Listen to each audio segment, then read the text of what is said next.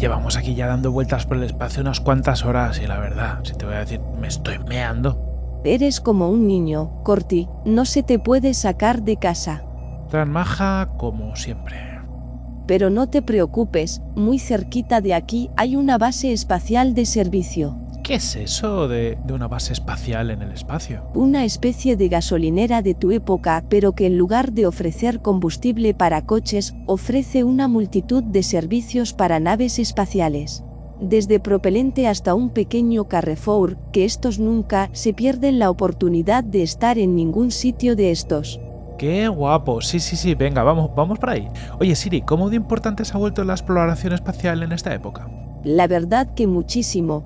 Desde hace décadas se ha cogido como mantra una frase que dijo Francho García, CEO de Arcadia Space, que ahora es la gran empresa de servicios en el espacio, en la que Francho explicaba que el gran reto de la humanidad era conseguir encontrar un tipo de propulsión que nos permitiera movernos en el espacio mucho más rápido. Qué chulo. ¿Y dónde puedo escuchar esa entrevista? Me molaría bastante escucharla ahora. Bueno, esto es curioso, la entrevista la grabaste tú. ¿Pero qué narices? No, no, pero no, no puede ser, me acordaría, se me va la pelota, pero no tanto. ¿Realmente la vas a A grabar? ver, si la voy a grabar ahora, entonces no habría ocurrido nada todavía, no habría tenido impacto. La vas a grabar justo a continuación, pero en el pasado. No te rayes, que ya sabemos los dos que das para muy poquito. Pero bueno, Encendiendo la máquina del tiempo, nos vamos al pasado a grabar una entrevista a Francho García, cofundador y CEO de Arcadia Space. Una entrevista que revolucionará el futuro de la exploración espacial.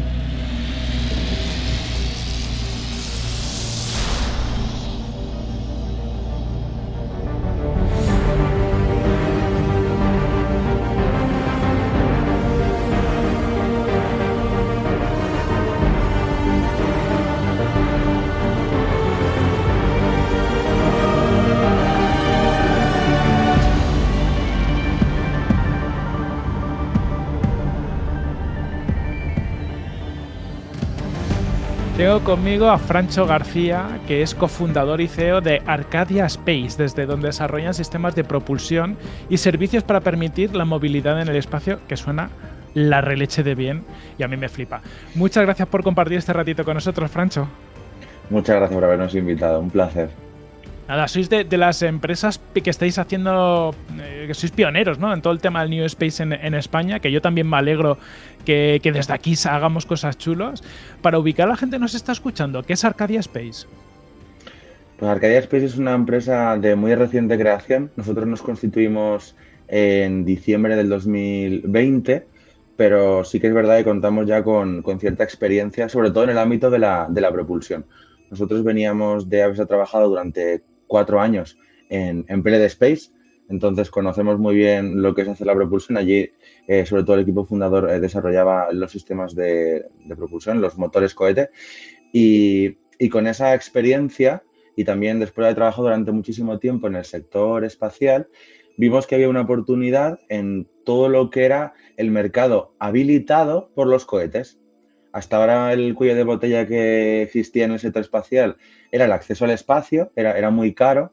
Con esta nueva jornada de empresas que sobre todo empiezan con SpaceX, eh, se empieza a reducir el coste del espacio y digamos que el siguiente reto es, bueno, y ahora que se puede llegar al espacio de una manera barata, ahora cómo nos movemos en el espacio de una manera barata. Y eso es un poco lo que viene a hacer Arcadia Space, reducir los costes de todos esos sistemas de propulsión que ofrecen movilidad al final, tanto satélites como cualquier otra plataforma que se mueva por el espacio. Hasta ahora se han utilizado sistemas, pues desde hace de los últimos 40 años no han cambiado prácticamente, utilizan un combustible o una serie de combustibles basados en, hidracina. Esto hace que al final los motores, los sistemas de propulsión de estos satélites y plataformas sean muy, muy caros. Y lo que nosotros venimos a hacer es reducir sobre todo el coste de estos sistemas con la novedad de que utilizamos combustibles verdes, en este caso peróxido de hidrógeno. Entonces, eso es un poco lo que viene a hacer Arcadia, propulsión química para cualquier cosa, plataforma, decimos cosa, plataforma o satélite que se mueva en, en el espacio, una vez ha sido puesto en órbita por esos cohetes, o bien grandes o, bien pequeños como, como en el caso de PLD. Qué chulo. Y, hay muchos objetos en órbita, pues yo creo que, no somos ni conscientes de todas las cosas que hay por ahí arriba ahora mismo. Bueno, orbitando hay muchísimas, ahora mismo no me sé la, cifra exacta, pero sí que en el último año se han lanzado como más de 1.200 satélites. Eso da una, un orden de magnitud de, la cantidad de, de, satélites que no, este fue solo el año pasado, o sea, es una, auténtica barbaridad, más todos los satélites que se han ido lanzando pues desde que empezaron los años 60 las primeras misiones más institucionales.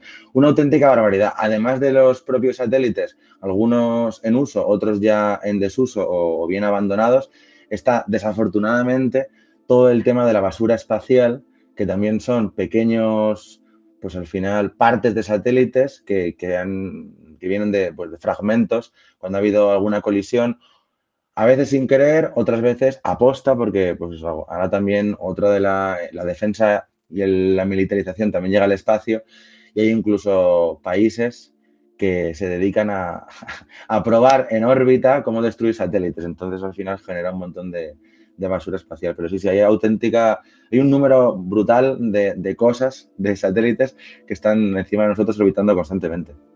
Sí, yo creo que es brutal. Eh, esto que dices, yo, creo que fue Rusia, ¿no? Antes de la guerra el que, el que se cargó un satélite en órbita suyo porque podía, básicamente. Efectivamente, efectivamente. Rusia y China han estado probando en varias ocasiones y, bueno, es una amenaza para, para, el uso pacífico y para el uso sostenible del, del, espacio. Pero bueno, esperemos que no, que no suceda más porque siempre que hacen este tipo de pruebas, pues evidentemente el resto de la comunidad científica y espacial pues le echa la bronca porque vamos, no sirve para nada más que para fastidiar. Claro.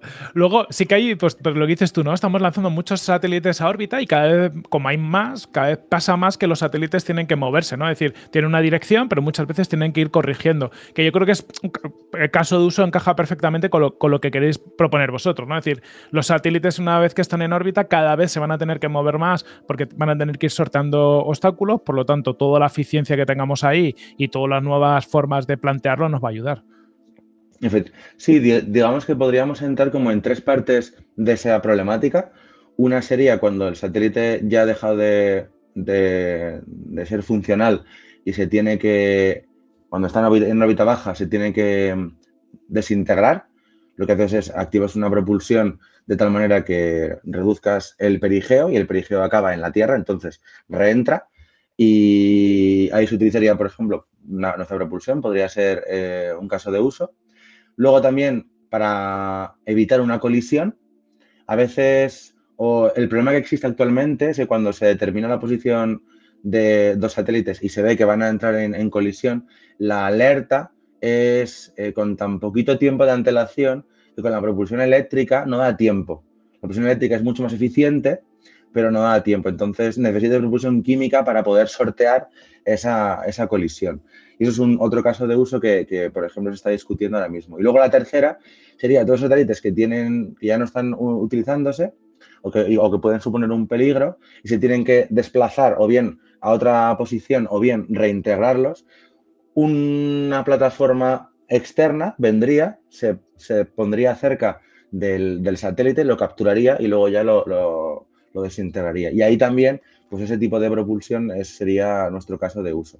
No tanto en cuanto a la aproximación, que podría ser incluso con propulsión eléctrica, pero sobre todo, o también, eh, lo que es el acople. Cuando vemos las películas de Interestelar, que se ponen a girar la plataforma y todo eso, al final la propulsión es química y sería un caso de uso muy, muy, típico. Por lo que has dicho, la, química que es como más explosiva y por eso te da, te, ¿qué diferencia la química de la eléctrica? La química al final es una, combustión. Bueno, puede haber dos tipos de propulsión química, o bien por descomposición, en el cual un material se descompone, en nuestro caso es peróxido de hidrógeno, eh, se descompone pues, con, agua, o en el caso de la, hidracina también, que es el típico tradicional, se descomponen y eso produce un, un empuje, una fuerza reactiva. En el caso de la propulsión, cuando hay dos combustibles, al final es como un motor de combustión. Eh, en un motor de, un coche sería la gasolina y el aire. En nuestro caso, pues eh, sería un, fuel, un combustible y el hidrógeno como, como oxidante. O tradicionalmente con la hidracina, MON-MMH. Es la combinación de, parejas. Eh, al final, esos son dos, dos fluidos que se ponen en contacto y a través de una fuente externa de, energía o, en el caso de que sean hipergólicos, al entrar en contacto, se produce una, combustión eh, tradicional y, y, eso produce esa fuerza de empuje. En el caso de la propulsión eléctrica hay una variedad tremenda de conceptos de propulsión eléctrica. Típicamente al final lo que haces es acelerar una carga en los electrones. Los aceleras de tal manera que al final se produce también una, hay una eyección de masa, que es al final lo que produce esa fuerza de acción-reacción, y con eso se, produce el, empuje. Lo bueno que tiene la, al final, lo, que determina la velocidad, el empuje, la eficiencia, es la velocidad de, las partículas de salida. Una combustión está muy limitada por la propia química de, la combustión, de la física de la combustión. En el caso de la propulsión eléctrica, la velocidad de salida de las partículas es muchísimo más alta. Entonces tienen unas, eficiencias muchísimo mejores que, la eficiencia que puedes conseguir en la propulsión química. Sin embargo, también están limitadas por el empuje. Entonces, la propulsión eléctrica es muy buena cuando quieres una alta eficiencia. Eso te permite eh, dosificar o no utilizar tanto combustible como en el caso de la propulsión química, pero por otro lado, como no tienes mucho empuje, mucha, mucha fuerza, no, puedes acelerarte con esa velocidad, con esa aceleración eh, con la que tú conseguirías con, la propulsión química. Entonces, cuando tú tienes que hacer una maniobra y, por ejemplo, quieres ir de un punto A a un punto B, con la propulsión eléctrica vamos muchísimo más lento que con la propulsión química.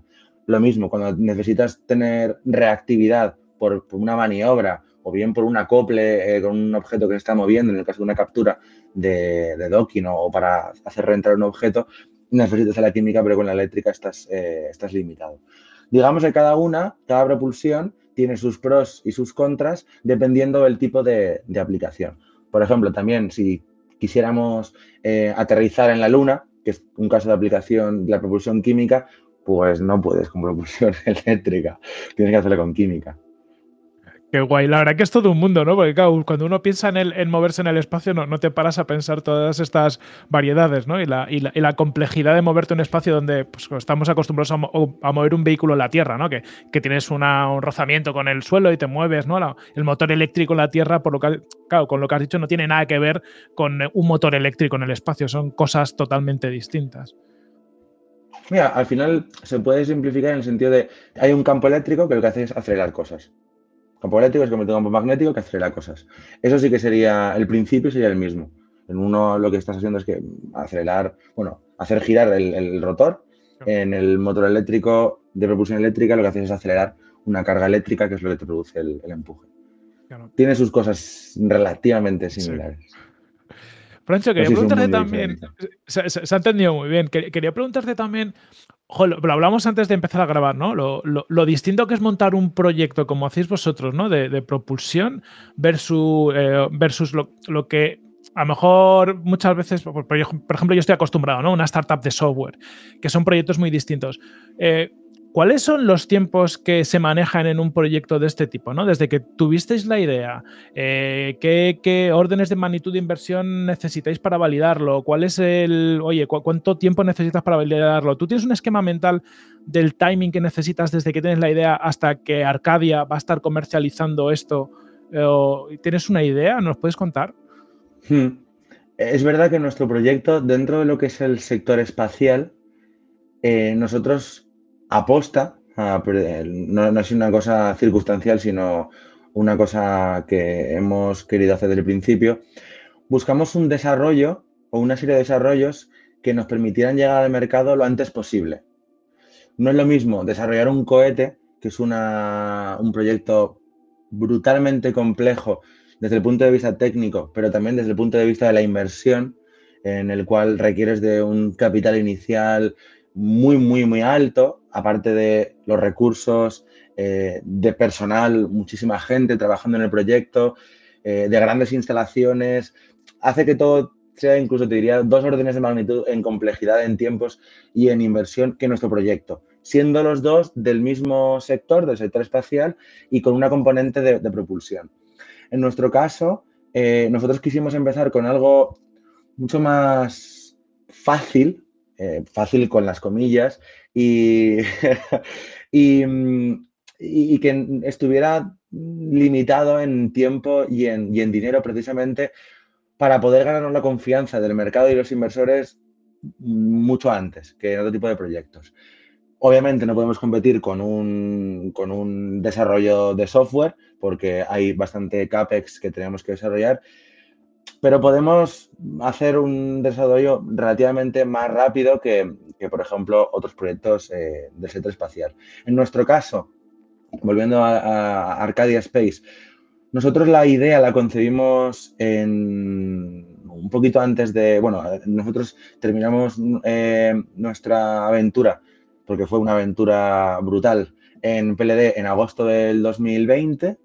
Entre, 2020, entre agosto y diciembre es cuando confeccionamos la idea, donde nos queremos posicionar, vemos ese mercado floreciente de, propulsión in space, eh, con un montón de aplicaciones que estaban surgiendo por esa reducción de costes, y es en diciembre cuando constituimos la empresa.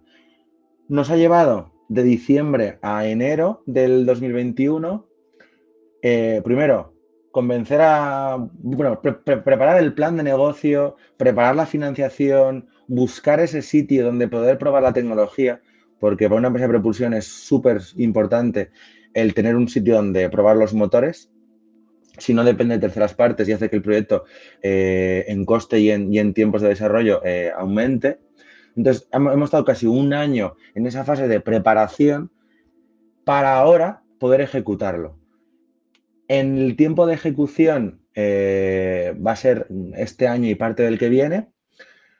Y los fondos que hemos conseguido hasta la fecha han sido en torno a 300.000 euros. Entonces, con ese dinero, lo que estamos desarrollando es el banco de ensayos, la, propulsión y, esos primeros test.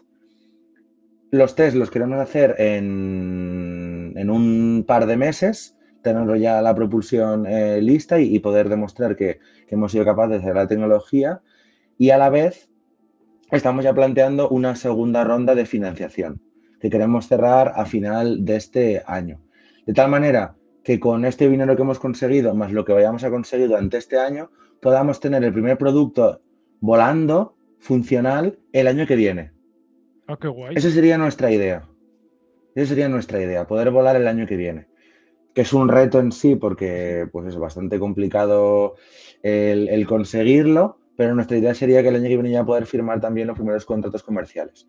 Del primer producto, que es el más sencillo. Nosotros al final tenemos dos tipos de, motores, los que funcionan con un solo combustible, en este caso la descomposición del peróxido de hidrógeno, y luego por otro lado el producto eh, con dos combustibles, peróxido de hidrógeno y ese, y ese fuel que será propietario nuestro.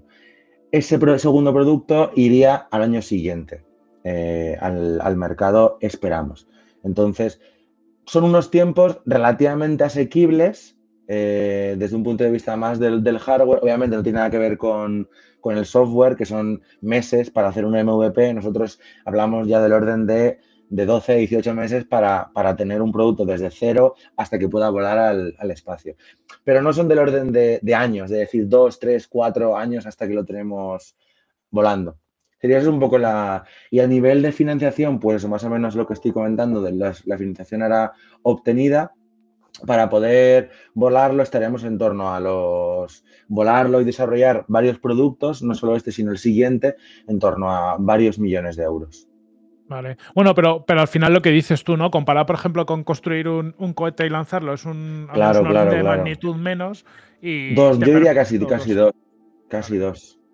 Claro, es que es que es una movida.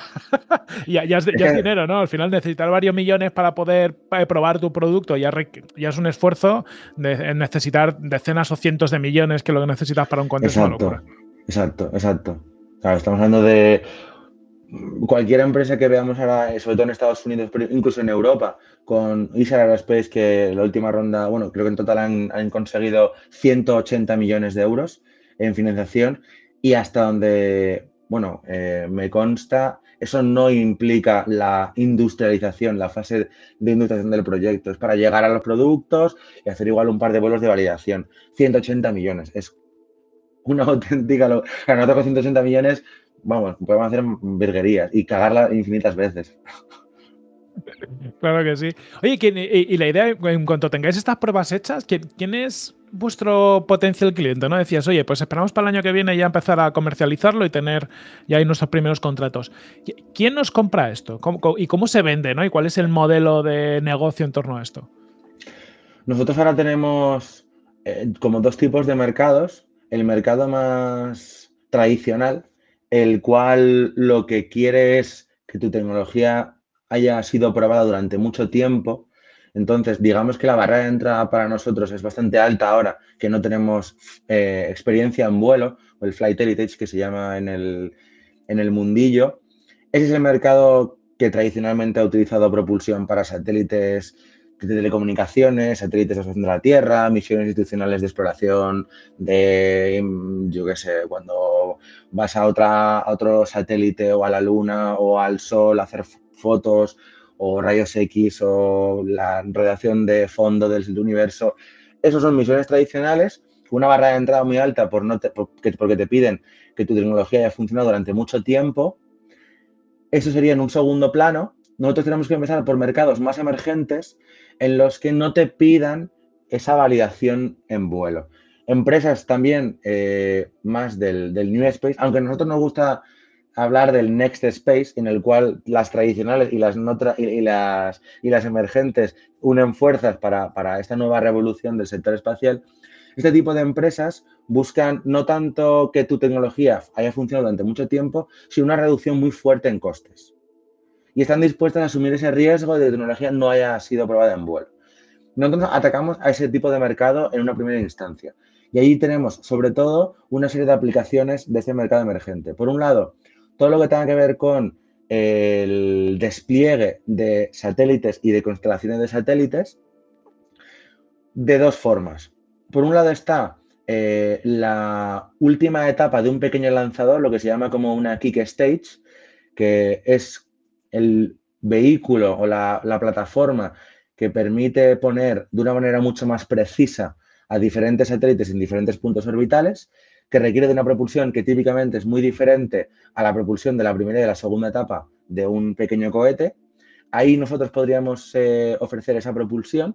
Y luego, de una manera muy similar, están esos taxis de última milla que van en cohetes más grandes y que permiten hacer algo muy similar o bien despliegue de constelaciones, o bien una vez que ha dejado el, cohete grande en una posición que no es la ideal, porque ellos van a poner la carga principal en otro sitio, que es un poco el problema que venía a resolver los microlanzadores con un lanzamiento dedicado.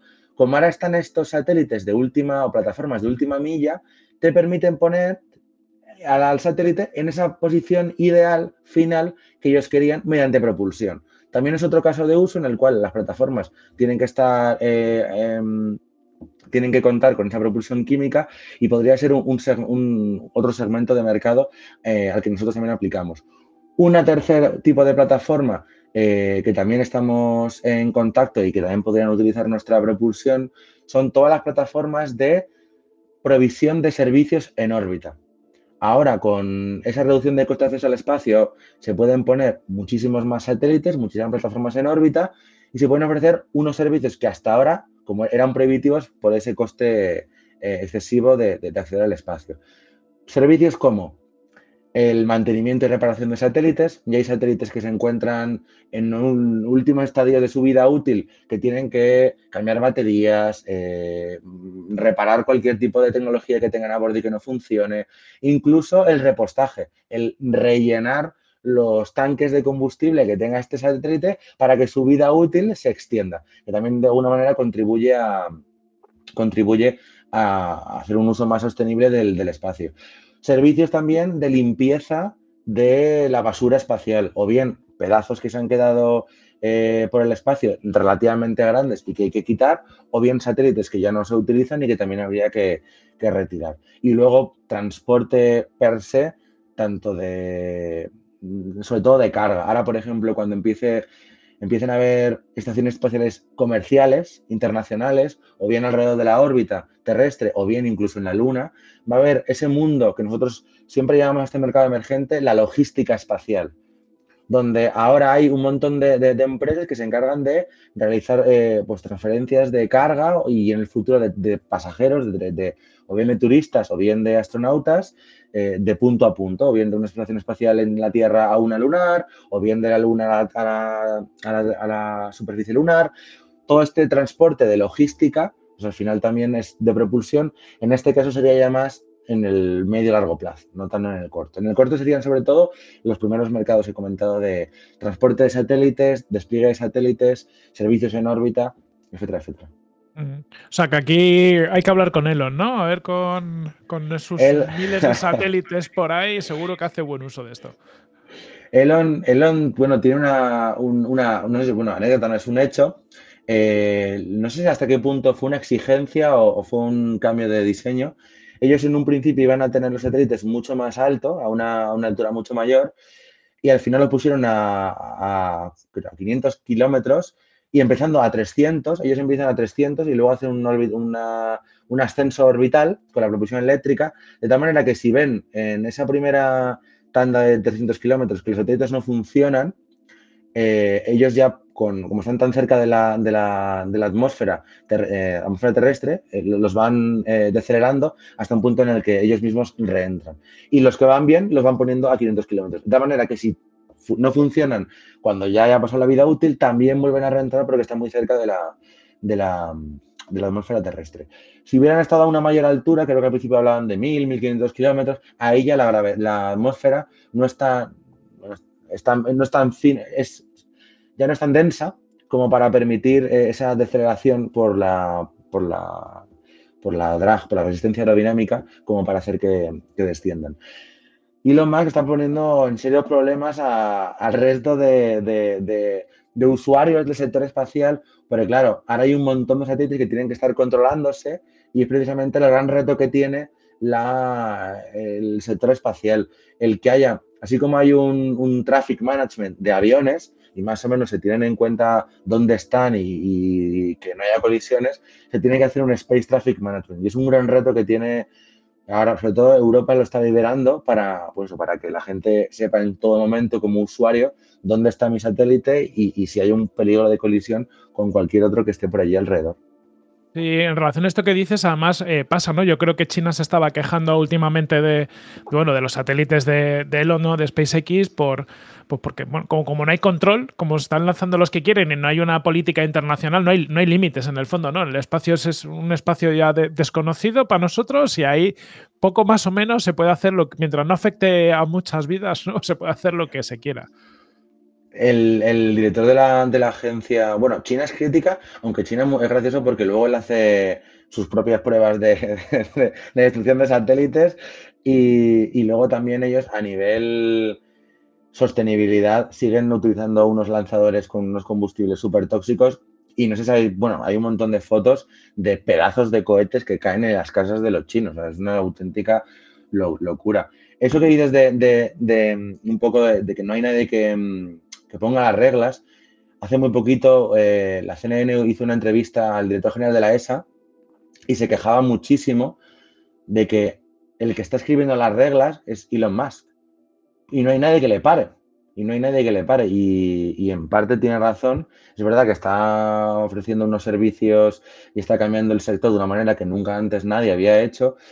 Pero también es verdad que nadie le está diciendo, oye, Elon, eh, calma que, que, esto puede ser un riesgo. No solo para el uso del espacio, también pues todo el tema de la astronomía, que han tenido que pintar los satélites varias veces para que no suponga un, bueno, un problema, sí, un problema para, para, toda la astronomía, que con esos brillos pues no pueden ver más allá de dónde están los satélites.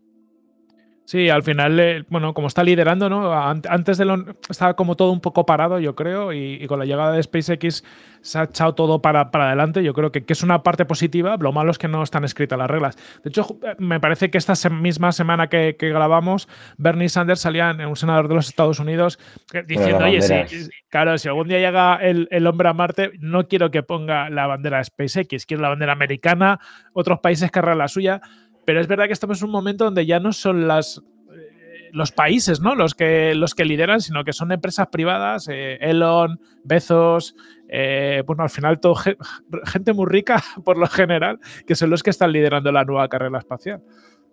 Tal cual, tal cual. A ver, yo, yo creo que es una cosa que, que al final ocurre en todas las industrias, que al principio necesitan del apoyo institucional porque mm, son industrias con un altísimo, una altísima necesidad de, capital para poder empezar a, ser comercialmente sostenibles. Lo hemos visto en muchísimas otras industrias, eh, a nivel infraestructura, ingeniería civil, eh, a nivel incluso diría telecomunicaciones, internet.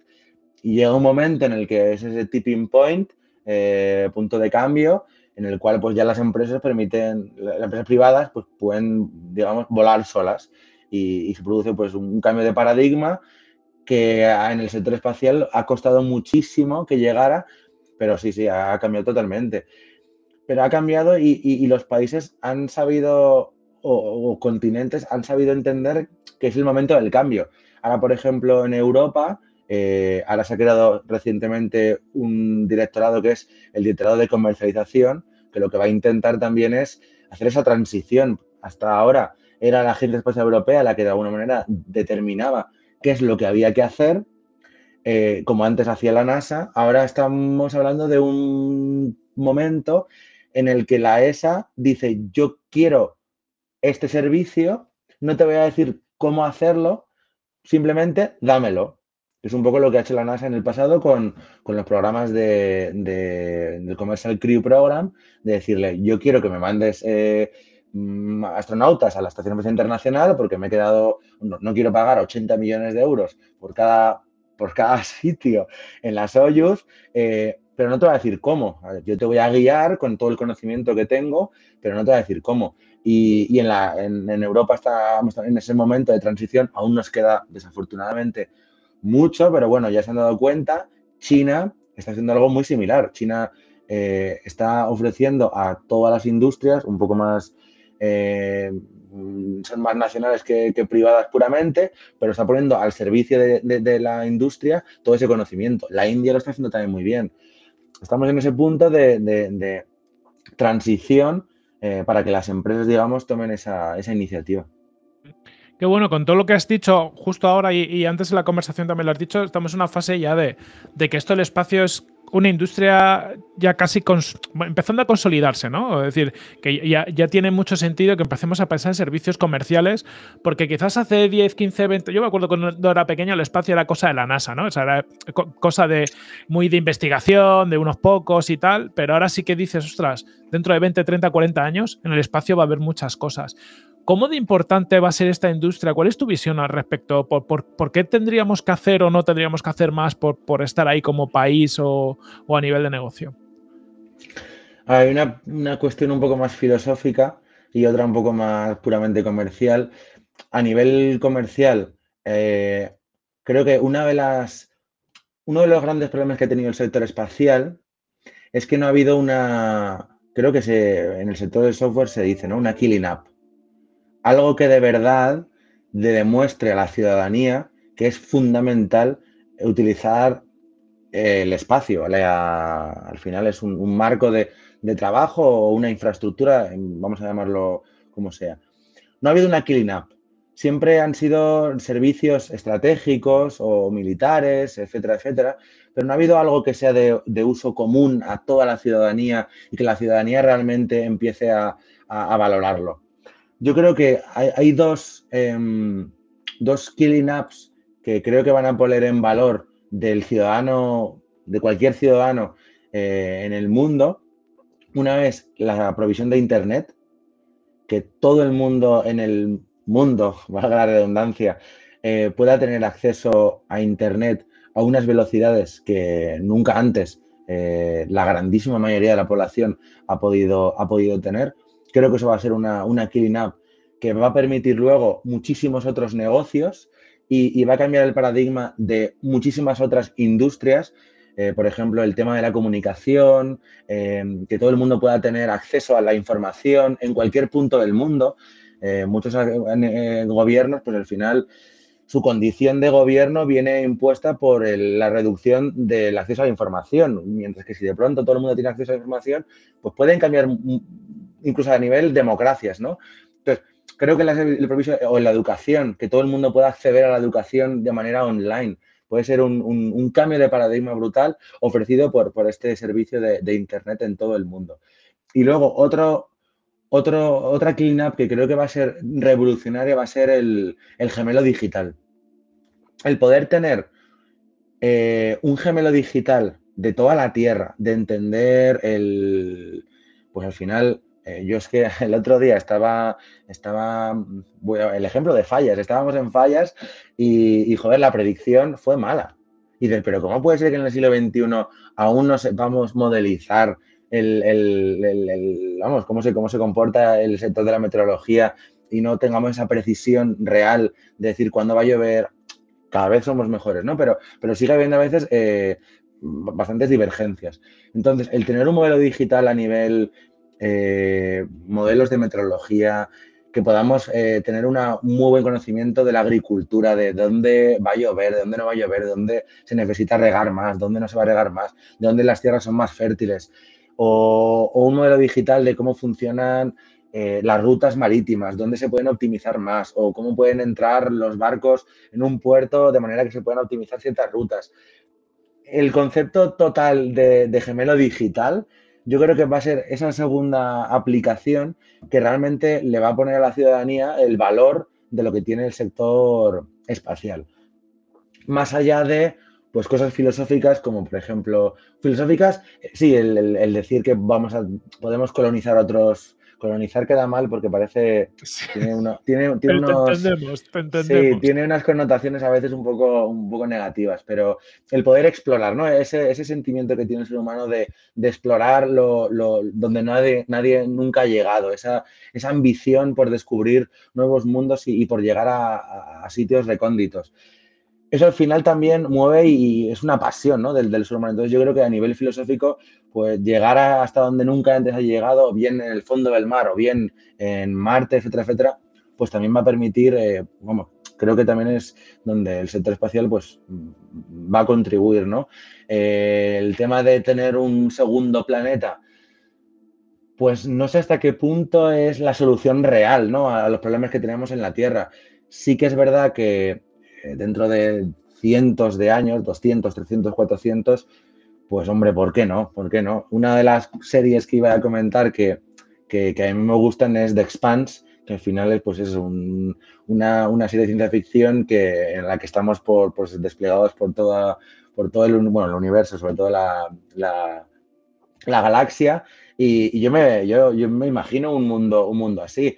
Eh, otra de las aplicaciones que estamos viendo cada vez más es el uso de estaciones espaciales e internacionales comerciales, eh, con todo lo que ello conlleva también relacionado con, el turismo, también todo el tema de, experimentación donde no hay gravedad, para todo el tema de farmacología, para todo el tema de la salud, pero también para todo el tema de la fabricación hay una industria que supuestamente está, es incipiente ahora, pero que todo el mundo está hablando de ella. Hay una empresa que se llama Barda Space Industries de fabricación en ausencia de gravedad.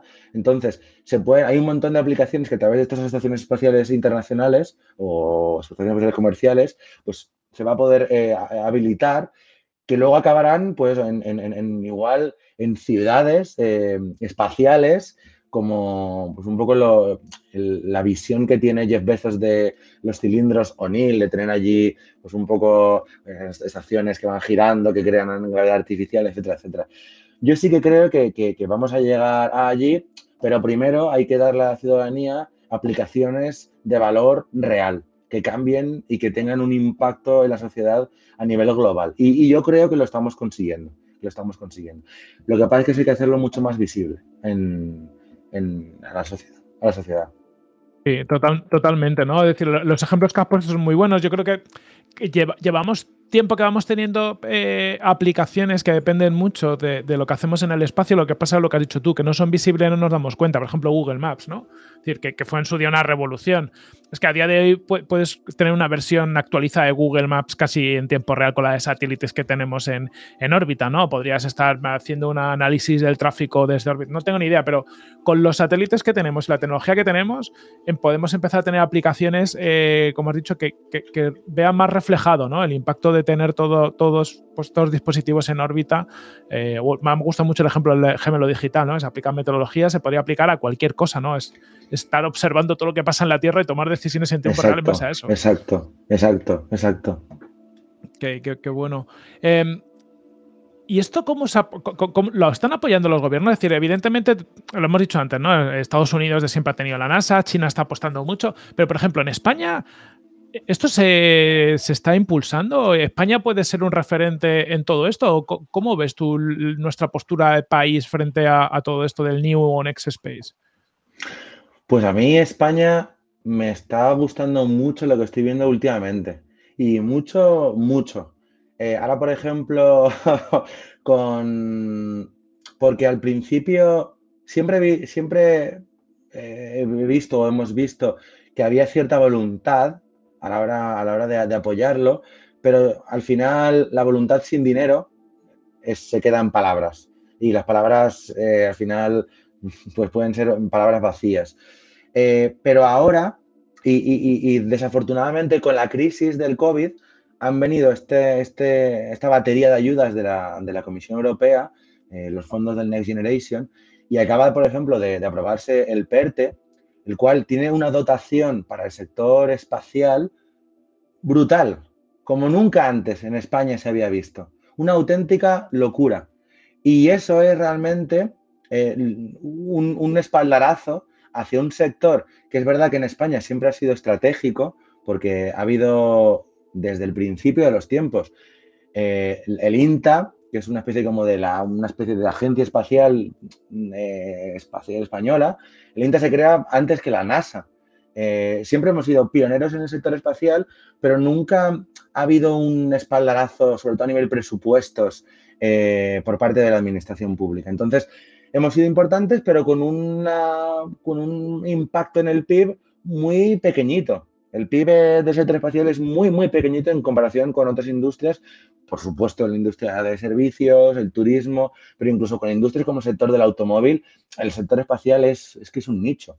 Entonces, ahora con este, con el PERTE, acciones como la creación de la Agencia Espacial Española, eh, un montón de iniciativas, por ejemplo, dentro del PERTE, eh, hay la constelación Atlantic que se va a hacer con Portugal para monitorizar océanos, etcétera, etcétera. Va a haber también una compra pública em, precomercial de un lanzador. Hay un montón de iniciativas que se está poniendo de manifiesto esa voluntad política eh, desde el punto de vista verbal de sí, sí, vamos a, apoyarlo, pero también desde un punto de vista financiero.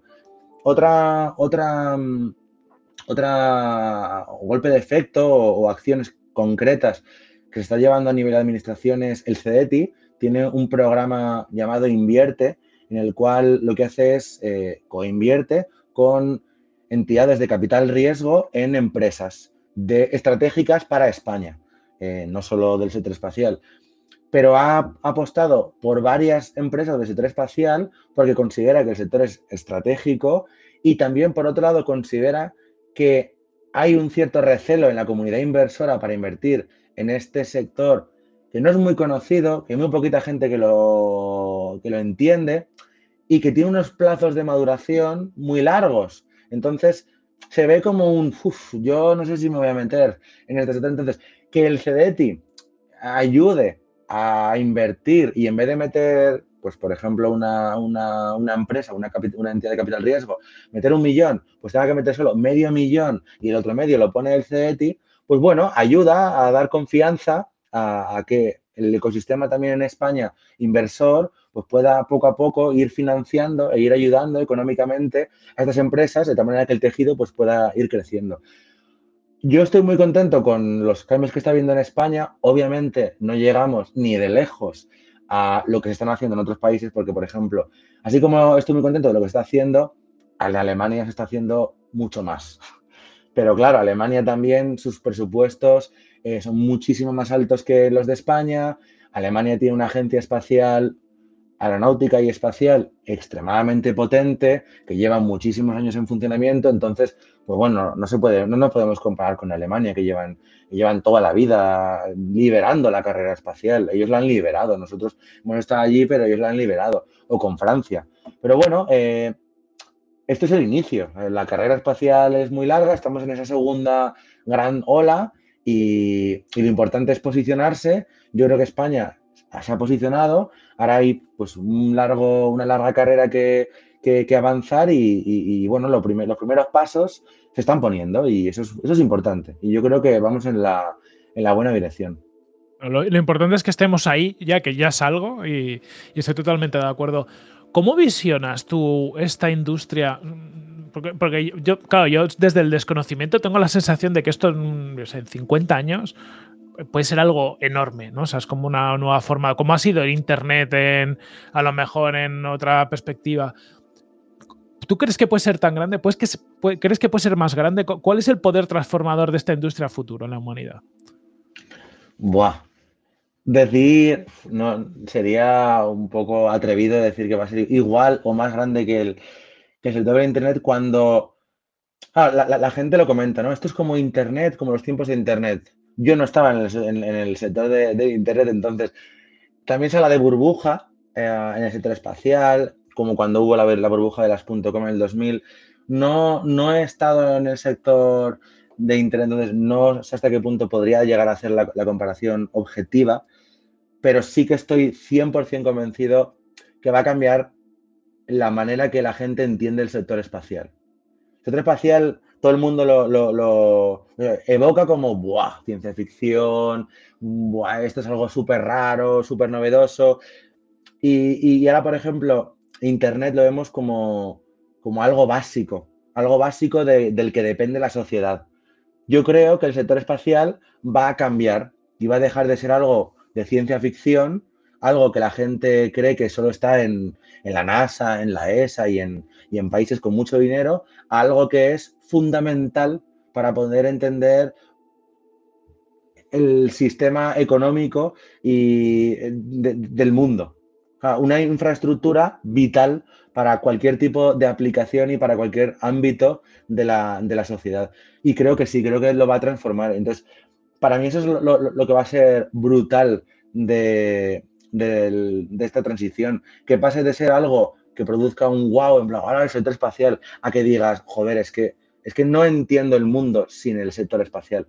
Como ahora mismo nadie entiende el mundo sin Internet, porque es una, capa de infraestructura básica que permite hacer un montón de cosas. Pues sí que yo lo veo así, más allá de lo aspiracional que va a ser el ir a otros mundos, el tener presencia en la luna, etcétera, etcétera.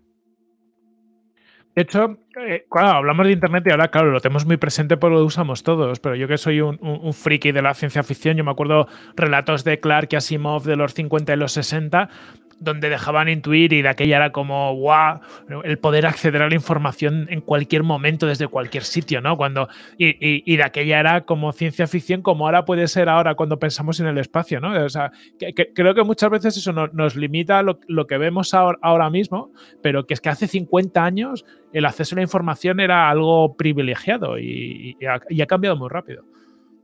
Sí, yo, eso es el, el acceso a la información desde cualquier parte, por cualquiera, que también va en línea con, todo esto del web 3.0 eh, y la descentralización, al final el espacio también contribuye a que exista esa descentralización de, información, de, comunicación, de educación. Y, eso para mí es un, cambio brutal de, paradigma. Y luego lo que te he dicho antes, el poder acceder a, todos esos datos de monitorización de la, de la, Tierra en prácticamente tiempo real desde cualquier parte del mundo y a un coste pues muy bajo, como, como un poco como Internet, ¿no? Eh, que va a permitir aplicaciones eh, que yo creo que nadie, que la gente a día de hoy desconoce de, desde cualquier parte del, del mundo. Em, te quería preguntar también vosotros, sois el equipo fundador, salís de PLD Space, que bueno, que también es uno de los grandes referentes de la, industria en España. ¿Hasta qué punto es importante, hablando de un país, que, haya referentes como PLD, ¿no? Es decir, eh, ¿Cómo sería? Eh, eh, eh, influye mucho que salgan más empresas, ¿no? Porque vosotros salís de ahí. Entiendo que si no, si no hubierais pasado por ahí, a lo mejor no se os hubiera ocurrido que podíais montar una empresa. ¿Cómo de importantes son estos referentes para que en, España o en el país que sea se creen más empresas de, esta, de esta industria? Pues yo creo que son fundamentales, pero fundamentales y súper necesarias. Al final, lo que ha conseguido PLD es, sobre todo en España, ser el primero en muchos ámbitos. Ellos se han encontrado con muchísimos obstáculos, pero muchísimos obstáculos desde un punto de vista legal, desde un punto de vista financiero, desde un punto de vista incluso diría político. A la hora de decir esto a nivel político no se puede apoyar por X o por Y. Eh, incluso a nivel captación de talento, cómo me voy a ir a esta empresa, etcétera, etcétera el hecho de que puedas decir, no, no, es que esto ya lo ha hecho Peledeo y luego lo ha hecho otra empresa y luego lo ha hecho otra empresa, em, ya hace que cuando tú propongas un proyecto, ya la gente no te mire, no te mire mal, porque ya conoce, un, ya conoce casos de, éxito o, ya entiende la problemática o ya entiende el mercado, porque ha habido varias empresas detrás de, en este caso la nuestra, que ya han hablado con ciertas entidades, con ciertas instituciones, con ciertas personas, que ya les suena la película. Eh, entonces, facilita muchísimo. Nosotros, eh, yo diría que lo que hemos conseguido ahora, lo hemos conseguido en un tiempo relativamente rápido, que hubiera sido imposible de haberlo hecho antes que PLD. En el 2010, 8 o en el 2008, antes de que se fundara PLD. Hubiera sido imposible, porque la gente no entendía el mercado, la gente no entendía la problemática, eh, la gente no estaba dispuesta a invertir dinero en este tipo de proyectos. era, eh, es fundamental. Eh, yo en, una conversación con, con, PLD también estaba con uno de los fundadores, con Raúl Verdú, lo comentamos. ellos han derribado muchos muros en, en España, sobre todo a nivel mental, esquemas mentales que la gente pues, no se atrevería a, invertir o a plantear ciertas conversaciones que ahora, pues, gracias a, ellos y a gente que ha venido detrás de ellos, pues se puede permitir. PLD en España o, u otras empresas en, eh, el mayor referente, por ejemplo, que al final todo el mundo acaba utilizando ha sido SpaceX no hay nadie que ahora, cuando planteas el New Space o el nueva, la economía espacial, no acabe terminando, terminando hablando de, Elon Musk, que es el mayor referente de, este sector actualmente. Sí, sí. Desde luego yo creo que es la persona que, ha derribado todos los muros, ¿no? Es decir, es, yo al menos desde el desconocimiento la sensación de que antes de SpaceX el espacio era visto como algo de países, ¿no? Como algo muy estratégico y a partir de SpaceX, pues creo que todos nos hemos creído que cualquier persona con el dinero suficiente o la capacidad suficiente podía llegar al espacio. Oye, evidentemente sigue siendo complejo, sigue siendo caro, pero, ostras, ¿te crees ¿Te crees ahora que surjan empresas? Yo me, creo más que nunca el que va a haber un ecosistema de empresas en el espacio en 50, 100 años, que van a pasar cosas ahí que, hace, yo sé, 20 años no nos podíamos imaginar. Tal cual, tal cual. Tal cual. me voy a ir ya un poquito más al, futuro, ¿vale? A mí, una de las cosas que me flipa del espacio es que te abre, te abre muchas posibilidades. Eh, antes has hablado, por ejemplo, de la basura espacial, eh, y, de, hecho, bueno, me, venía a la cabeza que Wozniak, ¿no? Creo que uno de los cofundadores de Apple está metido en un, proyecto de basura espacial. Eh, también he leído mucho de, todas las posibilidades de la minería espacial, ¿no? pues que hay asteroides que van a pasar por cerca de la Tierra que tienen determinados metales en, el fondo, en el espacio hay mucho dinero, ¿no? O sea, eh, vivimos en un mundo muy pequeñito comparado con todas las posibilidades del espacio y una de las cosas graciosas del espacio es que te abre un mundo de oportunidades. ¿Qué oportunidades se te ocurren o ves tú muy a futuro eh, de estar en el espacio? Buah, muy buena pregunta. Eh, lo de la minería es, yo creo que una de las killing apps del, futuro. Todo el mundo, lo, que pasa es que estamos a nivel tecnológico aún muy lejos ¿no? de, conseguirlo. Pero, pero todo ese ese potencial que tienen los asteroides, eh, vamos, todo el mundo dice que es, que es, que es impresionante. Habrá que encontrar la manera viable de, poder conseguirlo. Así, a nivel futurista, yo creo que el, vivir en, colonias que, estén orbitando alrededor de la Tierra o en otros planetas, yo creo que es una cosa totalmente viable, eh, que podremos llegar a, conseguirlo en el futuro. Otra de las cosas que puede que lo permita es el, ahora mismo estamos acortados por la propulsión. Al final la propulsión no deja de ser una propulsión muy antigua. Utilizamos la misma propulsión de hace, hace muchísimos años, de los años con la que se estudiaba en los años 40, propulsión química. Y con eso nos seguimos moviendo. Y, y Elon Musk está planteando ir a Marte con propulsión química. Entonces, aún no, realmente no hemos avanzado tecnológicamente nada.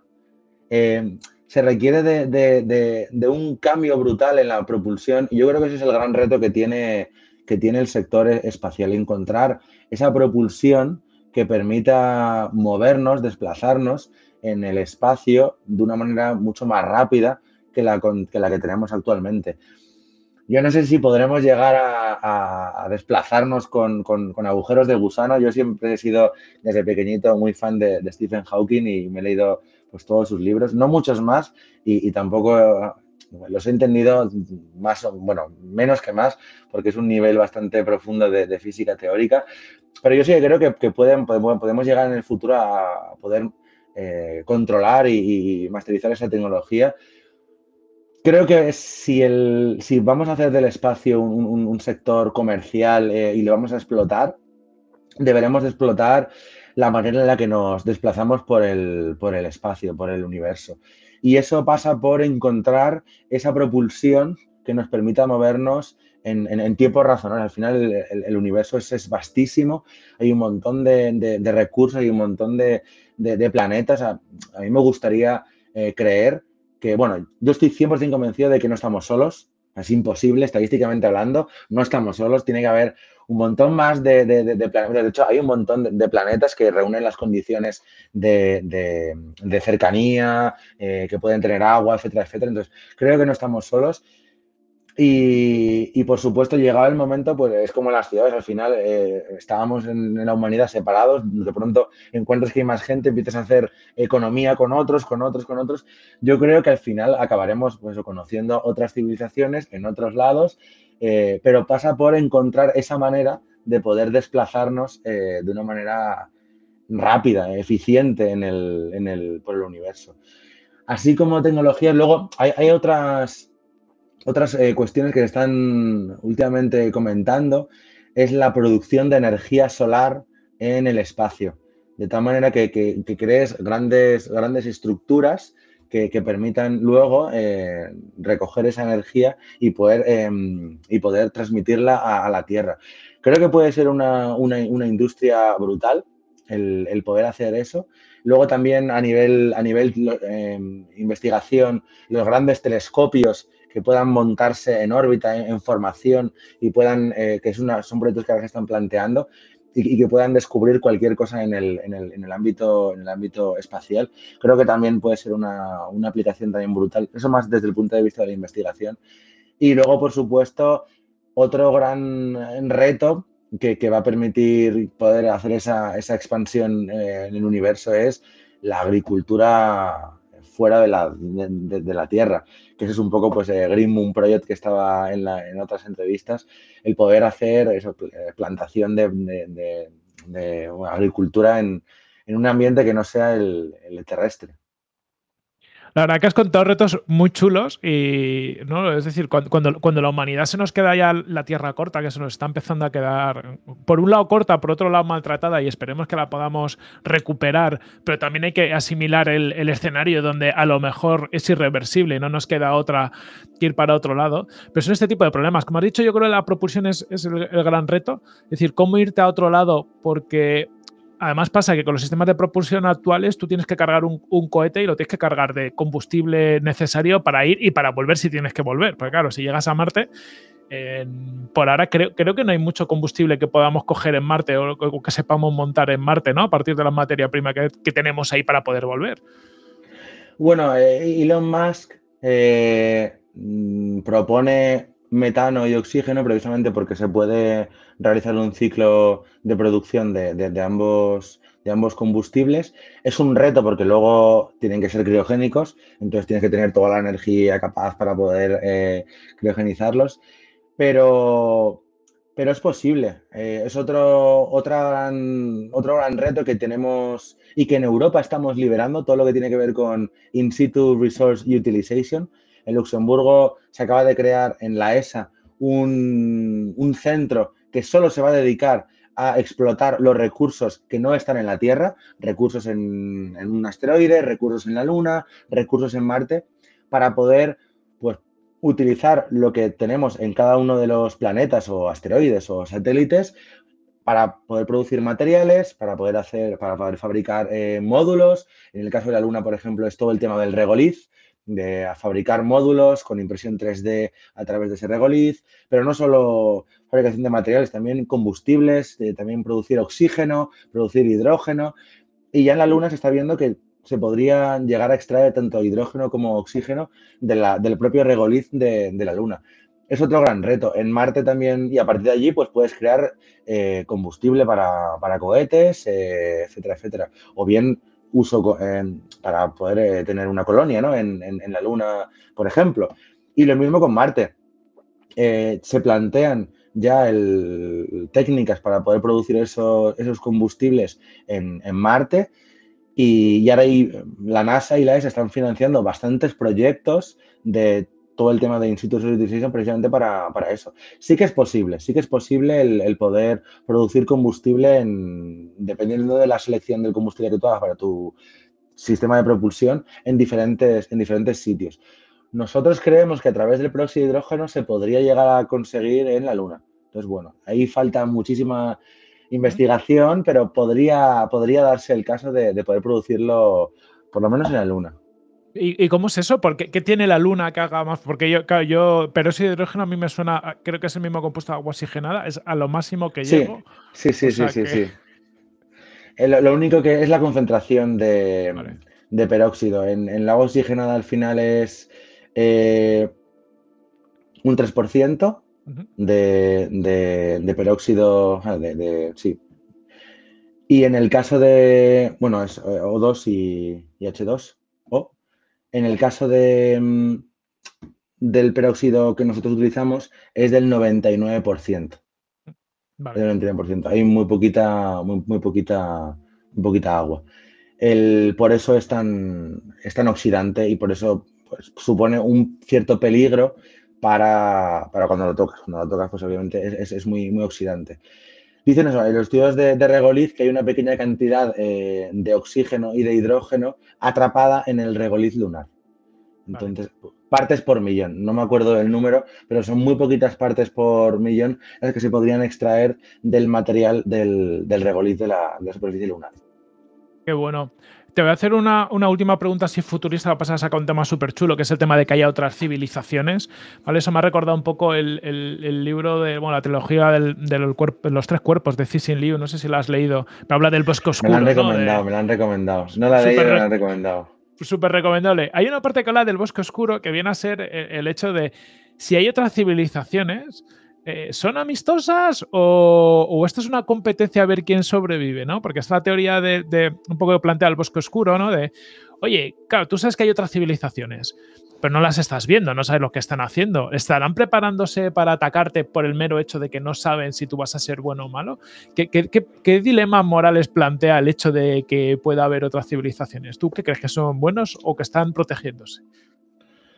No sé si yo, yo creo que la naturaleza o por lo menos la naturaleza tal cual nosotros la conocemos, bueno, esto es un dato filosófico que ni siquiera me he planteado, pero, pero me hace pensar que la naturaleza tiende siempre a la supervivencia.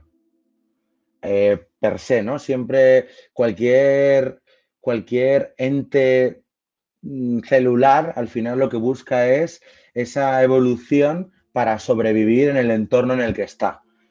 Eh, entonces, yo creo que si hubiera civilizaciones, en otros lados, que estoy convencido, lo que van a tender es a sobrevivir.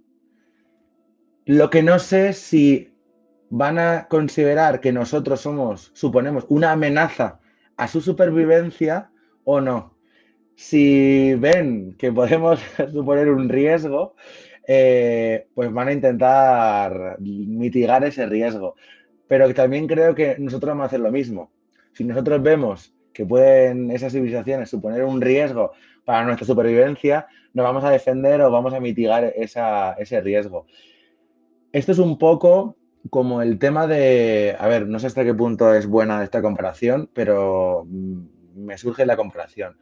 Ahora con el tema de la guerra de Ucrania, hemos tenido la opción de poder utilizar armamento nuclear. Siempre ha sido el, miedo, ¿no? Joder, eh, como se pongan aquí a lanzar misiles nucleares, eh, estamos todos muertos. Al final, eh, hay una amenaza o hay dos amenazas en un lado y en el otro y tienen una solución que al final supone la destrucción de las dos, de las dos partes, ¿no? Yo creo que si hubiera una, una civilización, se haría esta evaluación y sería, bueno, puede que si mm, nos vamos a conflicto, al final el, resultado es que las dos civilizaciones desaparecen. Entonces, yo creo que se podría plantear una convivencia, de tal manera que hubiera pues ciertas reglas que habría que cumplir para que ambas civilizaciones coexistieran. Me planteo esa, ese, ese, ese ese planteamiento, ¿no? Ese, ese, escenario en el cual las dos pueden coexistir porque se han dado cuenta que la manera de sobrevivir ambas es coexistiendo en vez de una sustituyendo o destruyendo a la otra. Claro, buen punto, buen punto. Como pocos, el día que descubramos ¿no? que fehacientemente que hay otra civilización, va a suponer un, o sea, un planteamiento filosófico para todos, ¿no? El y ahora, ahora qué hacemos, que no es tan, no es tan obvio. Eh, ya para acabar, hemos hablado antes de, The Spanks. ¿Alguna otra serie, libro, película, algo de ciencia ficción que a ti te, inspire? Porque ya que nos hemos puesto así un poco futuristas, pues para terminar de darle un poco de aire.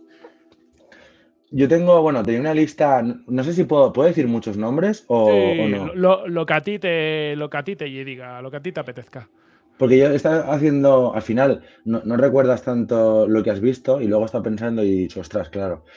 No soy muy de leer, antes leía más, antes hace mucho tiempo, ahora pues desafortunadamente veo más televisión, bueno, solo veo series eh, o películas, no, veo otra cosa, eh, no tanto como me gustaría, pero de lo que he visto, ha habido algunas que, me, han, llamado la atención sobre todo por el, debate, me gusta no solo la ciencia ficción, sino las, el, entre líneas, ¿no? Los, debates filosóficos que se plantean en este tipo de, de series. Una que me gustó mucho y me ha gustado mucho por, los dilemas morales que plantean es Black Mirror, un montón de situaciones, eh, pues sobre todo muy morales, ¿no? De, hasta dónde la tecnología nos puede llevar y puede ser una intrusión eh, en, la sociedad. Eh, luego otra que se llama 3%, en el cual hay un, hay un debate de cómo limitar a, la, a, la, población, ¿no? Hasta qué punto tienes que tener a esclavos y luego gente más privilegiada que, que tiene que superar un, cierto, un cierto reto. Eso a nivel series. Y luego a nivel películas, obviamente, yo creo que eh, para los que les gusta el sector espacial y de las civilizaciones que le hemos comentado ahora, una que me marcó desde muy pequeñito es Contact, eh, que es un, yo creo que es una, película que todo el mundo tendría, tendría que ver. Y más recientemente, que plantean también eh, dilemas morales, el tema de Ex Máquina, eh, me gustó muchísimo la, película. Y luego, en el punto de vista más infantil, pero porque a mí me gustan también las películas de un poco más de, sí, de Disney, etcétera, etcétera, pero que también plantea un dilema moral que me gustó muchísimo desde el punto de vista de la sociedad y también desde el punto de vista del control de la sociedad es eh, Wally que no deja de ser una, cosa para, gente muy joven, pero que hay un, hay un planteamiento moral del control que tiene la tecnología y las máquinas sobre la sociedad, también de cómo poco a poco nos vamos habituando y nos vamos haciendo cada vez más vagos. No sé, me, pareció una, película también muy, muy interesante. Y luego también desde el punto de vista, al final son todo el control de máquina versus hombre, eh, yo robot. Es otra, otra, otra película que también me gustó, me gustó muchísimo. También las, las tres reglas, eh, también con Isaac Asimov. No me, no me he leído los libros, me hubiera gustaría, pero bueno, al final también se plantean en, en la película. Es un poco. Luego ya las típicas de espacio ya se han comentado en otros, en otros podcasts, así que me quedo con estas. Muy buenas recomendaciones, así sirve para, explorar este tipo de cosas. Nada, Francho, muchas gracias por contarnos tanto, por compartir tanto, porque la verdad que todo este el sector New Space, Next Space, me ha gustado el nombre de Next Space, ¿no? Lo, que viene es brutal. Eso, lo tenemos que decir a, bueno, uno de los cofundadores de, Arcadia lo dijo, hay que llamar Next Space. Y yo sinceramente me, me flipó y dijo, pues eh, a partir de ahora cuando pueda lo voy a comentar, porque creo que New Space y All Space es como también un poco peyorativo a veces, el All Space al final eh, lo que ha hecho SpaceX, por ejemplo, ha sido eh, apoyarse y un poco como la, historia ¿no? de, Newton sobre Galileo o Einstein sobre Newton y sobre Galileo, apoyarte en hombros de gigantes. SpaceX no ha hecho más que utilizar todo ese conocimiento del pasado y darle un enfoque nuevo pero ha necesitado el conocimiento de la NASA, ha necesitado de otras industrias del pasado para poder llegar hasta donde ha llegado. Y, creo que es lo que se necesita ahora para continuar en esta carrera espacial. No hay, que, dejar, atrás a, todo lo que se ha construido hasta ahora y a las grandes empresas. Simplemente cambiar un poco el enfoque. Entonces, no New Space o Space, vamos a llamarle Next Space. Brutal, brutal. Oye, Francho, si a alguien le, está gustando todo esto, ¿por dónde te puede contactar o por dónde puedes saber más de Arcadia?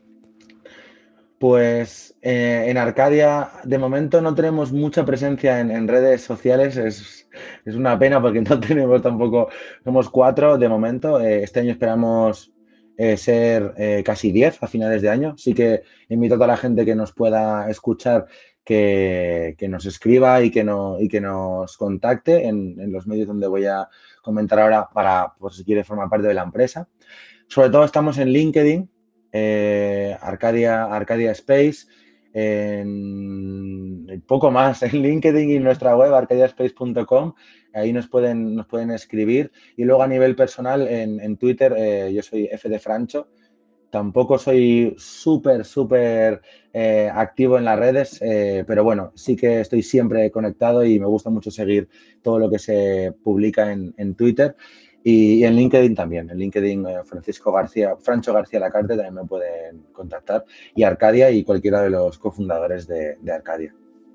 a todos a seguir Arcadia porque seguro que van a, tener un papel importante en el futuro de, todo lo que sale en el espacio. A mí me mola mucho que estéis haciendo cosas tan chulas desde aquí, Francho, así que muchísimas gracias, mucha suerte y a petarlo.